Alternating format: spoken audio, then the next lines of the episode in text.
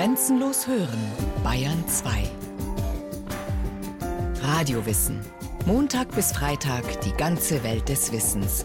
Kurz nach 9 Uhr und 15 Uhr.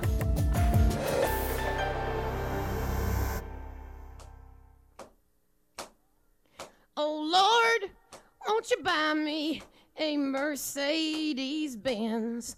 My friends all drive Porsches. I must make amends.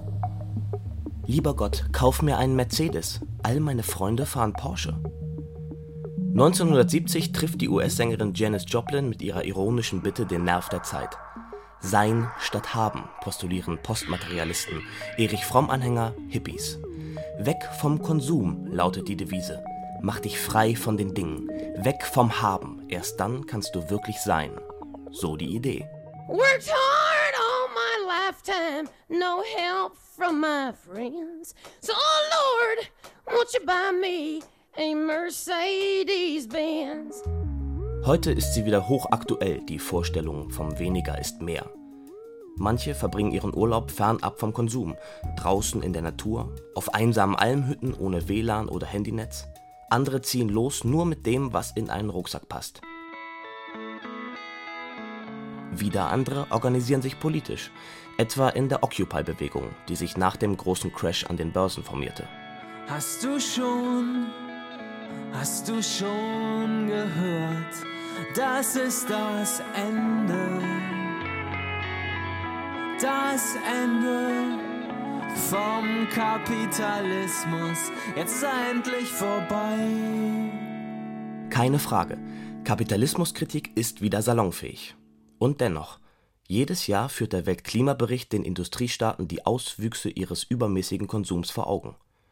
Gut 10.000 Gegenstände finden sich in einem durchschnittlichen deutschen Haushalt. Dinge, die nicht nur gehortet, sondern auch benutzt, gepflegt und sortiert werden wollen. Wir leben über unsere Verhältnisse, erklärt die Soziologin Aida Bosch von der Universität Erlangen. Im Prinzip ist es ja erstmal so, dass die Dinge immer mehr werden. Die Haushalte sind eigentlich voller Dinge. Und wenn man das historisch dann vergleicht und einordnet, dann ist auf jeden Fall von einem Wachstum der Dinge zu sprechen. Das wird ja auch beschleunigt von Moden. Da gibt es eine Art kulturellen Verschleiß. Das Ganze hält natürlich auch die Ökonomie in Schwung und wird deshalb sozusagen auch politisch gewissermaßen unterstützt. Aber es ist natürlich eine sehr, sehr ressourcenverbrauchende Art zu wirtschaften. Und das wird dann doch immer mehr Menschen auch klar. Und deswegen gibt es diese neuen Ansätze, eben das Haben zu beschränken durch Tausch, durch Recycling, durch Reparatur, eigentlich eher als eine Art Gegenbewegung zu dem allgegenwärtigen Trend des immer mehr Verbrauchens. Teilen statt haben scheint also das Gebot der Stunde. Menschen leihen und teilen Bohrmaschinen oder Fahrradanhänger, holen sich tageweise ein Auto, bewirtschaften gemeinsam Gartenparzellen, nutzen Mitfahrgelegenheiten und schlafen im Urlaub auf der fremden Couch. Was zu Hause ausgemustert wird, landet nicht mehr auf dem Sperrmüll, sondern auf Tauschbörsen oder im Netz. Musik und Zeitungen werden nicht mehr besessen, sondern gestreamt oder online gelesen. Selbst was auf den Tisch kommt, wird von manchen Leuten geteilt. Denn wer vor dem Couchsurfing-Urlaub noch schnell den Kühlschrank räumen will, inseriert einfach beim Foodsharing und findet garantiert hungrige Esser in der Umgebung.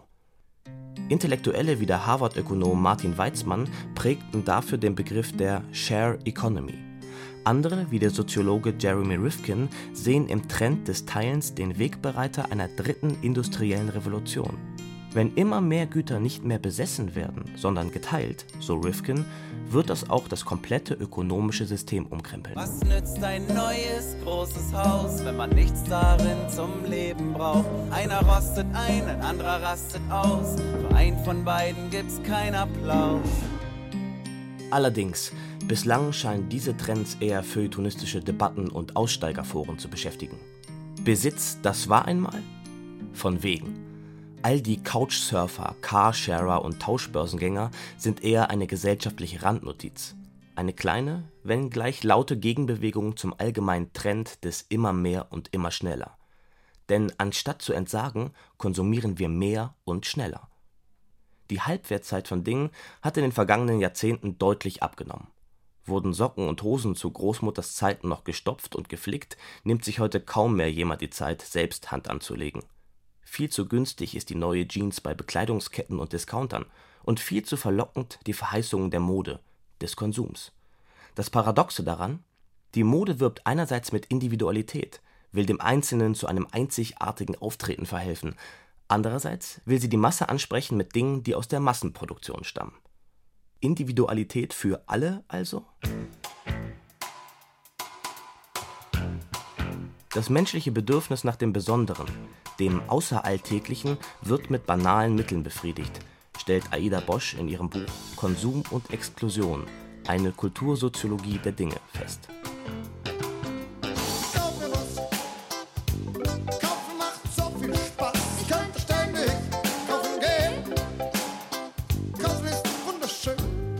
Die menschliche Sehnsucht nach dem Haben-Wollen hat mittlerweile sogar die Beziehung fest im Griff. Wo Partnervermittlung und Online-Partnerbörsen das Geschäft mit der Liebe dominieren, werden selbst intimste Gefühle zur Ware, meint die israelische Soziologin Eva Iluz.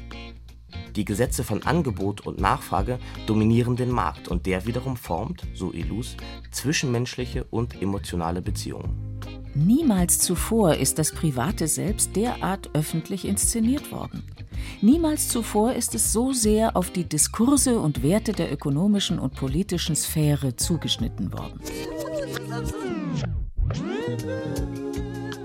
Bestimmt der Konsum also unser Leben, unser ganzes Dasein?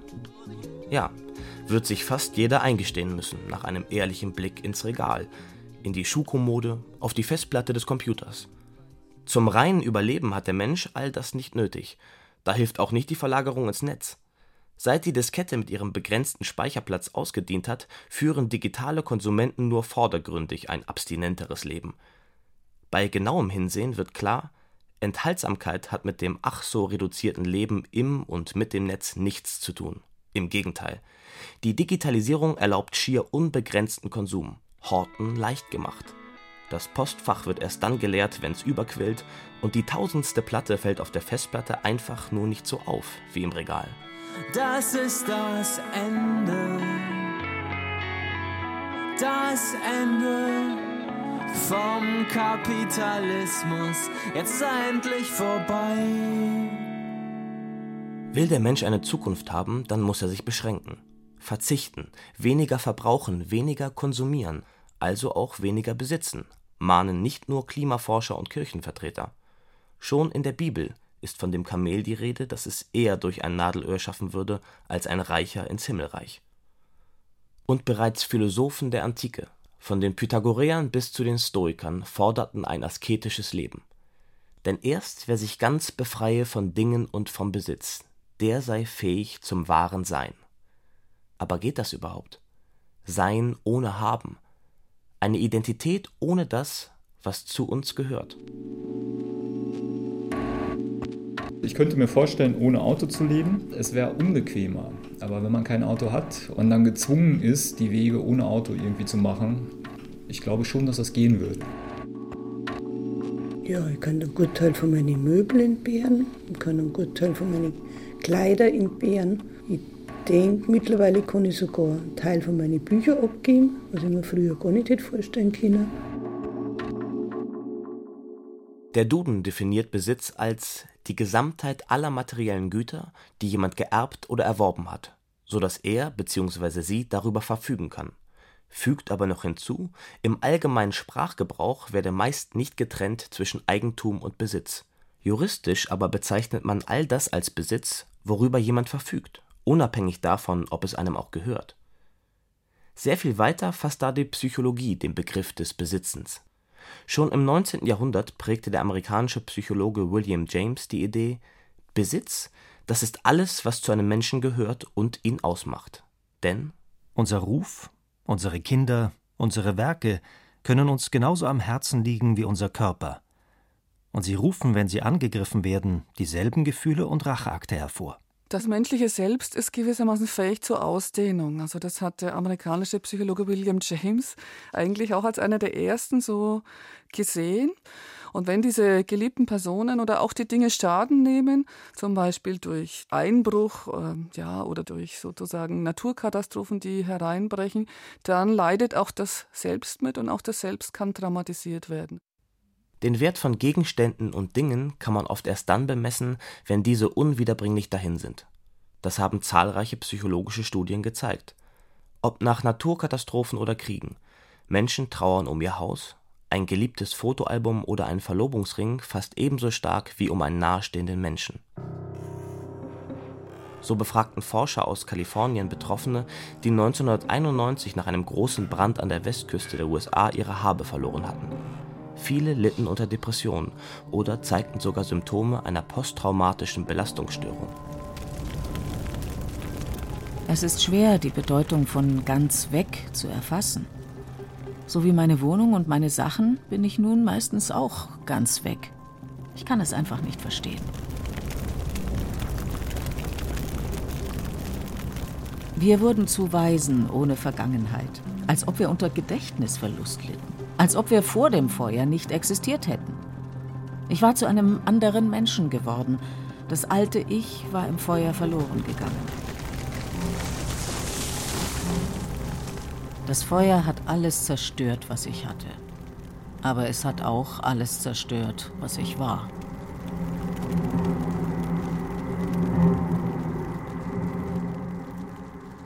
Besitz, das meint nicht nur Reichtum. Besitz, das ist alles, was zu uns gehört. Vom Facebook-Profil über Fotoalben bis hin zum Porzellanservice der Großmutter und zu Lieblingsstücken im Kleiderschrank. Der größte Verlust war für mich zum einen natürlich Menschen und ansonsten dieses Gefühl daheim zu sein. Ich hänge jetzt schon an meinem Haus, mit dem ich halt viel verbinde, vor allem der Garten, der mir viel bedeutet. Aber es sind auch einzelne Räume, in denen ich mich einfach wohlfühle. Und dieses Gefühl, das kann ich ganz schwer entbehren. Was dem Musikfan die Plattensammlung oder die Festplatte mit MP3s ist, sind dem Reisenden seine Tagebücher und Fotoalben und dem Sportler seine Auszeichnungen. Haben, das ist eben nicht nur das, was man zum Leben braucht, sondern auch das, was man sein möchte. In dem Sinne, dass die Dinge, die die Menschen besitzen, gewissermaßen auch Status anzeigen. Zum Beispiel dadurch, dass die Dinge besonders ausgeschmückt sind oder dass die Dinge eben sehr wertvoll sind. Dinge, die exklusiv sind, dann kann man dadurch eben Status anzeigen. Und damit die Zugehörigkeit zu einem bestimmten Milieu, zu einer Klasse oder Kaste anzeigen. Oh Lord, won't you buy me a Mercedes Benz? My friends all drive Porsches. Ist das Haben also doch enger mit dem Sein verknüpft, als es Erich Fromm und seine Anhänger in den 70er Jahren wahrhaben wollten? So haben doch auch Dinge oft die Funktion, eine Zugehörigkeit zu symbolisieren oder Abgrenzung zu markieren. Was dem Polizisten die Dienstuniform ist, mag dem Ehemann der Ehering sein und dem Hippie die langen Haare. Mit diesen feinen Unterschieden beschäftigte sich vor allem der französische Soziologe Pierre Bourdieu. Welcher Schicht man angehört, lässt sich leicht anhand von Kleidung, Musik und Kunstgeschmack, Wohnungseinrichtung und Tischsitten erschließen, so seine Theorie. Während es etwa im Bürgertum um formvollendetes Essen geht, man sich also diskret bedient und wartet, bis auch der Letzte etwas auf dem Teller hat und sich erst recht niemand aufs Essen stürzt, steht in den unteren Schichten eher die Gemeinschaft, die Geselligkeit am Vordergrund. Da kommen dann auch schon mal zwei Gänge gleichzeitig auf den Tisch, wenn es der Stimmung dient. Bourdieu stützte seine Theorie vor allem auf empirische Beobachtungen. Beobachtungen, die im Frankreich der 70er und 80er Jahre wohl zutreffend waren. Inzwischen aber hat sich die Gesellschaft ausdifferenziert, ist durchlässiger, vielleicht aber auch undurchsichtiger geworden. Dazu die Identität im Internet, die sich jeder dank sozialer Netzwerke quasi nach seinem Gusto formen kann. Auf Facebook, Tumblr, Twitter und Co kann sich jeder eine Identität schaffen mit dem, was zu ihm gehört und dem, was er von sich zeigt. Unternehmen wissen diese Schätze längst zu nutzen und schalten personalisierte Werbung. Wer sich auf Facebook als Abenteurer draußen in der Natur, auf dem Kletterfelsen, beim Mountainbiken, beim Kitesurfen inszeniert, erhält garantiert die entsprechende Werbung von Outdoor-Ausrüstern. Wer die Netzgemeinde von der Geburt des ersten Kindes wissen lässt, nimmt auch Anzeigen von Babyausstattern in Kauf. Add me, add me. Would you like to add me as a friend? Would you like to add me as a friend? Und selbst die Wissenschaft nutzt das Potenzial dessen, was Menschen von sich preisgeben. So hat sich inzwischen ein eigener Zweig herausgebildet, die sogenannte Snoopology, abgeleitet vom englischen Wort to snoop für schnüffeln, herumstöbern, spionieren. Sage mir, wie du wohnst, was du besitzt, was du hast und was dir wichtig ist, und ich sage dir, wer du bist. So ließe sich zusammenfassen, was der Psychologe Sam Gosling vor 15 Jahren begonnen hat. Er schaute sich den Tand auf Schreibtischen an, linste unter Betten und analysierte selbstgewählte E-Mail-Adressen. Sein Fazit: Die Kuscheltiere und Postkarten auf dem Schreibtisch der Kollegin sagen mehr über ihre Persönlichkeit aus, als man vielleicht zunächst vermuten würde. Bei den Medien landete er mit dieser Erkenntnis ein Coup. Neu ist sie jedoch bei weitem nicht. Schon die Menschen in der Steinzeit besaßen nicht nur, was dringend zum Überleben notwendig war. Im Gegenteil, davon zeugen archäologische Funde und Grabbeigaben. Trotz des Kampfes ums tägliche Überleben schienen sie sich auch schon über allerhand Schmuck und scheinbar nutzlosen Klimbim zu definieren. Halsketten, Schmuck, reich verzierte Speere, all das sagt etwas über seinen Besitzer und seinen gesellschaftlichen Status aus. I simply remember my favorite things. And then I don't feel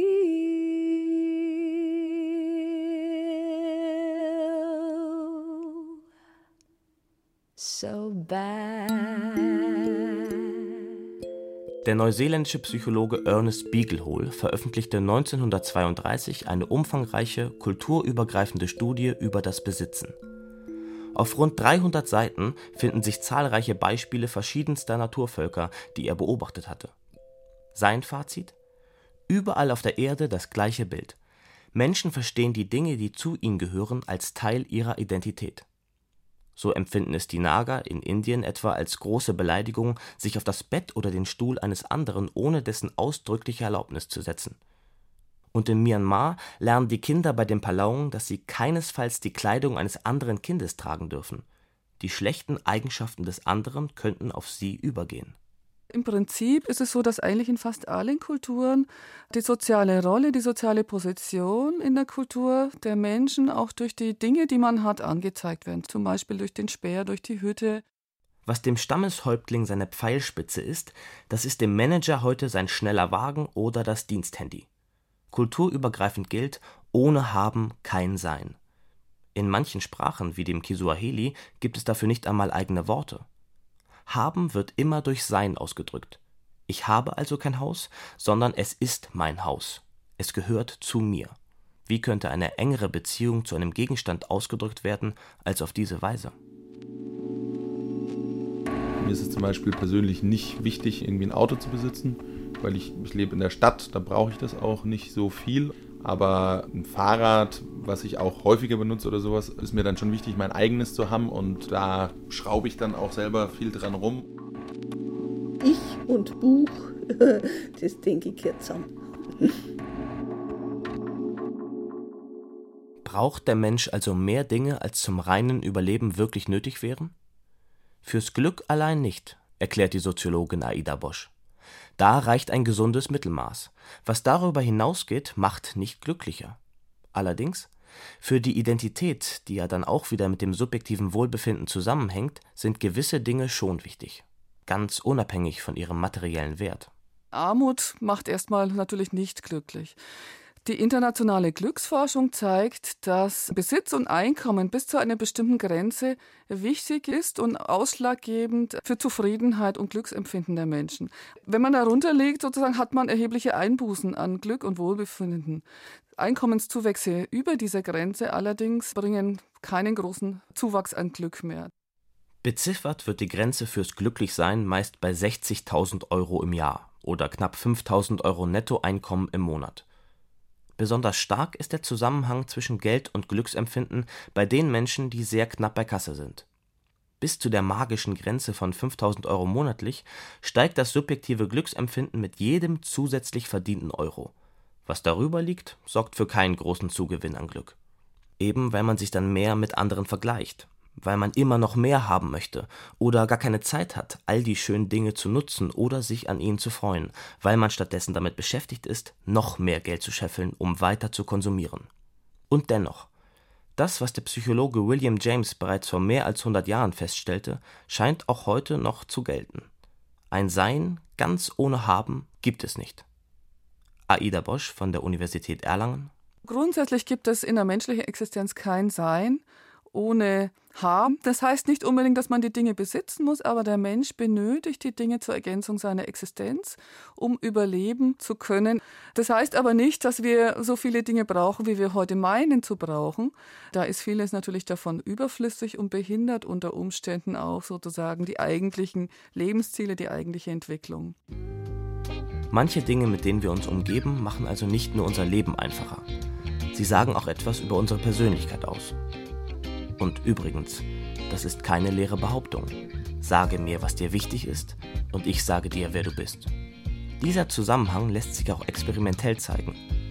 Wenn man Versuchspersonen Porträts vorlegt und einen typischen Gegenstand der Person, dann kommt die Charakterisierung der Person ihrer Selbstbeschreibung schon sehr nahe. Heißt also, einer wildfremden Person mit Dackel schreibe ich ganz andere Eigenschaften zu als einer mit Windhund. Mit Autos funktioniert das Ganze noch besser. Sollten die Versuchsteilnehmer Autos ihren Besitzern zuordnen, lagen sie in 70% der Fälle richtig. Offenbar ist es leichter, Autos ihren Besitzern zuzuordnen, als etwa Babys ihren Eltern. Die Kinder kann man sich nämlich nicht selbst aussuchen. So die Begründung der Forscher. Der Autokauf eine Selbstoffenbarung? Oh Lord, won't you buy me a Mercedes Benz? My friends all drive Porsches. Porsches. Nebenbei bemerkt, Janis Joplin, die sich in den 70ern sehnsüchtig ein Mercedes-Benz vom lieben Gott wünschte, soll privat ein Porsche Cabrio gefahren haben. Bei ihrer wilden Hippie-Mähne hätte man das wohl kaum vermutet. Immerhin, ihre vertonte Kapitalismuskritik traf nicht auf taube Ohren. Die Ironie an der Geschichte ist allerdings, dass sie vor allem Gehör in der Autoindustrie fand – Mercedes-Benz polierte mit dem Song sein Image auf und selbst der Konkurrent BMW bewarb damit seinen Z3 Roadster, wenngleich in dem Spot die Kassette mit dem Song kurzerhand aus dem Fenster fliegt. Das ist das Ende. Das Ende vom Kapitalismus. Jetzt ist endlich vorbei.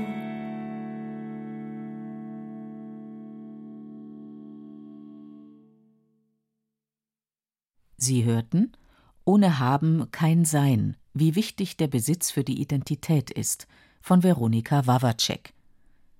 Es sprachen Robin Sondermann, Beate Himmelstoß und Carsten Fabian. Technik Christiane Feutz, Regie Christiane Klenz.